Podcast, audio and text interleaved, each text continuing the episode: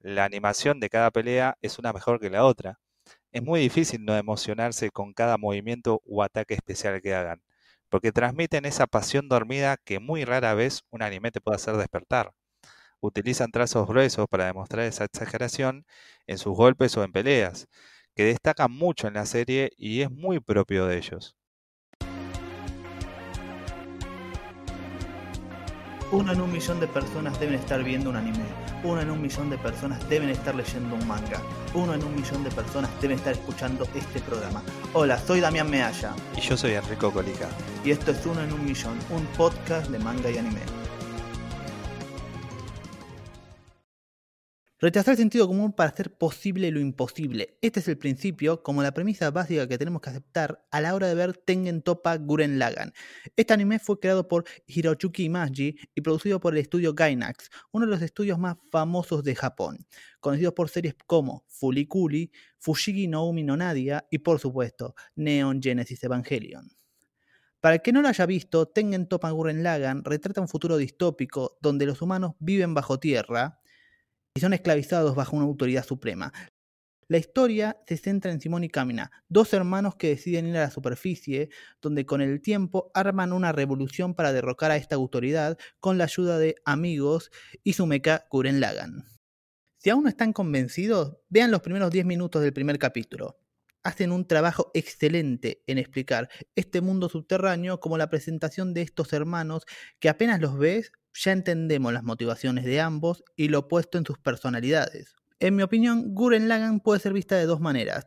Puedes verla como un simple meca de peleas donde el destino de la humanidad está en juego y hay mucho fanservice.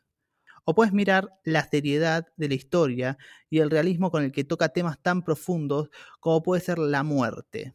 Sí, como dice Damián, la serie puede ser vista de estas dos maneras. Y eso es un punto muy fuerte que tiene la serie.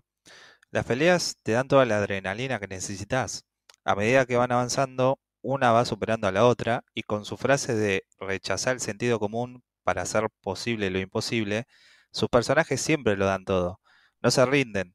Hasta que el cuerpo no se detenga, no paran. Y eso lo demuestran de tal manera que terminás apasionado de su forma de pensar. Después tienen el lado serio y o verdadero, entre comillas, que tiene la serie, que es que al enfrentar una guerra con sus enemigos, va a haber gente que muere. Esta es la triste realidad y esa tristeza te la demuestran de tal manera en que entendés los sentimientos de los personajes cuando viven esta pérdida. En las situaciones dramáticas también te hace pensar y reflexionar algunos temas o cuestiones que delicadamente te va mostrando la serie. La paleta de colores juega un papel muy importante ya que en los capítulos de comedia siempre es de día y se resaltan muchos colores vivos como el naranja, el amarillo y el rojo. En cambio, cuando toca un tema serio y medio dramático, los colores son grises, muy oscuros y va para negro, haciendo que cada capítulo lo podamos disfrutar de las dos maneras. Todas las historias de viajar por el universo o embarcarse en una aventura son analogías utilizadas para hablar del final de la niñez y la entrada a la adultez, son estos viajes de descubrimientos que pasamos de ser niños a adultos y Tengen Topa Guren Lagan no es la excepción, pero va a jugar siempre con nuestras expectativas. Bajo su premisa de rechazar el sentido común para hacer posible lo imposible, Guren Lagan siempre se mantiene fresco. Nunca para. Pasás de una pelea épica a un desarrollo de personaje, a presentación de un nuevo villano, a otra pelea épica en el periodo de un capítulo. Es rápido pero no está apurado todo esto se siente de forma orgánica, pero como dije, para eso tenés que aceptar la premisa que te ofrece. Claro, la serie siempre avanza. Cada capítulo que muestran no es un capítulo de relleno. En cada uno sucede algo o alguien aparece, pero porque es importante para la trama. Y cada uno de los personajes aporta en su mayor o menor escala algo en la serie para que siempre aporte. Hay una frase que me gusta mucho de Camina que es no confíes en vos, Confía en el vos que confía en mí, porque yo confío en vos.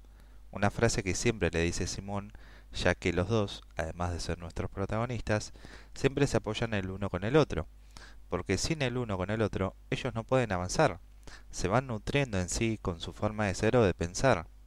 Camina quiere que Simón se mejore a sí mismo, él lo apoya para que sea una mejor persona y pueda darlo todo, porque confía en él y sabe que puede ser una mejor persona de lo que ya es. Dijimos que hay que aceptar muchas cosas al ver esta serie, y la última que considero yo que tenemos que aceptar a la hora de ver este anime son las peleas. No porque sean malas, todo lo contrario. Son las mejores peleas que existen en el anime. Pero no esperemos que haya una estrategia. No hay una investigación del oponente. No hay puntos débiles. Las peleas se definen por quién quiere ganar más. Y no importa lo difícil que sea la situación o lo mal parado que estés, si vos tenés fe en que vas a ganar, vas a despertar un poder nuevo que te va a hacer más fuerte. Esto es algo constante que pasa en Guren Lagan. Podemos hacer un paralelismo con Dragon Ball Z cuando están peleando y de golpe Goku se hace más fuerte. Esto no le quita validez a la serie, todo lo contrario, ya que considero que lo hace mejor que Dragon Ball Z, pero es algo que hay que aceptar. Dragon Ball Z es el mejor shonen que hay. Hay gente que puede no estar de acuerdo. Yo no estoy de acuerdo pero Dragon Ball Z puso las bases de cómo debería ser un shonen de peleas. Y creo que en eso podemos estar de acuerdo. En eso sí. Bueno, Tengen Toppa Guren Lagan se agarra de ese concepto de Dragon Ball Z de aquel que gane va a ser el que quiera ganar y dejarlo todo, pero lo multiplican tan exageradamente que pareciera que no tuviera límites. La animación de cada pelea es una mejor que la otra. Es muy difícil no emocionarse con cada movimiento o ataque especial que hagan porque transmiten esa pasión dormida que muy rara vez un anime te puede hacer despertar. Utilizan trazos gruesos para demostrar esa exageración en sus golpes o en peleas, que destacan mucho en la serie y es muy propio de ellos. Dijimos que Tengen Toppa Guren Lagan fue creada por Hiroyuki Mashi, actualmente el director de Studio Trigger, uno de los estudios más entretenidos en mi opinión, y este dato es importante porque Guren Lagan es el prototipo en que se basa el 90% de la serie de Studio Trigger, especialmente las dirigidas por Hiroyuki Imagi. Los elementos comunes que podemos encontrar en la serie de Studio Trigger son arrancamos con un grupo de adolescentes o un adolescente en un mundo distópico. Estos están en una etapa de crecimiento y pueden estar desorientados o pasando por un momento complicado todas las series comienzan con una premisa simple, pero a mitad de la serie o en los últimos capítulos va a venir un evento cataclísmico donde el destino de la Tierra o la humanidad esté en juego. Y hay una obsesión por el espacio exterior, ya que para ellos el espacio no es un fin, sino es un límite que debemos superar. Sería como una analogía que te dice, el único límite que existe sos vos. Sí, otro cuarto elemento que podemos decir es que siempre hay un capítulo en la playa y sacando el fanservice, este estudio agarra estos elementos que podrían ser relleno para desarrollar su historia, ya sea para buscar solucionar un conflicto entre los personajes, como ampliar el universo en el que viven estos protagonistas. Después, también puede pasar de que el enemigo que se presenta al inicio de la serie nunca va a ser el verdadero villano de la misma. Y como en cualquier serie de pelea, este enemigo seguro se vuelve su aliado más adelante, Siempre el villano final va a ser un alien o un ser místico que nunca tuvimos conocimiento de él, hasta que se presenta frente a nosotros.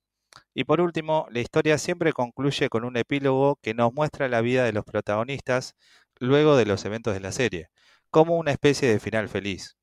Tengen Topa Guren Lagan tuvo dos películas recopilatorias que fueron lanzadas entre 2008 y 2009. La primera agrega nuevas escenas y la segunda, según los creadores, el verdadero final de la historia. A pesar de ser una buena adaptación, se pierde un poco el peso dramático al adaptar una serie de 27 capítulos en dos películas de dos horas cada una. Mi recomendación, busquen las escenas online para ver las diferencias, pero si quieren disfrutar la historia, vean la serie. Obviamente, a pesar de que nos gustaría hablar de varios personajes como Mia, Yoko, Kitan y de toda la tripulación de Daiguren, Lamentablemente no podemos, porque esto duraría horas, ya que todos los personajes son importantes. Aunque todos no están bien desarrollados o solo aparecen para pequeños cameos, pero dentro de todo cumplen su función. Si alguno de ellos faltase, la dinámica del grupo se rompería, además de que son todos buenos personajes. Ninguno queda relegado, son secundarios para la historia, pero sin ellos no sería lo mismo. Este anime es único, ya que no importa cuántas veces lo veas, no importa que sepas lo que pasa, siempre te va a producir algo. Nos trae esa cosa de la infancia que nos producía ver Dragon Ball Z, donde te emocionás y querés que gane el héroe. Pero a diferencia de Dragon Ball Z, yo sigo emocionándome cada vez que veo Tengen Topa Guren Lagan. Este fue el último capítulo de la primera temporada. Muchas gracias a todos los que nos descubrieron y nos siguen escuchando. Esperamos que hayan disfrutado de escucharla tanto como nosotros en hacerla. Y si quieren, nos pueden decir cuál fue el capítulo favorito de esta temporada. Exacto, nos pueden responder por arroba 1 en guion bajo un millón en Instagram, los unos en números, donde subimos recomendaciones y noticias relacionadas a todo lo que es manga y anime. Ya tenemos más proyectos en puerta, así que estén atentos a lo que se viene. Volvemos a agradecer a Alan Mealla y a Andrea Kukier que sin ellos este proyecto no hubiera sido posible.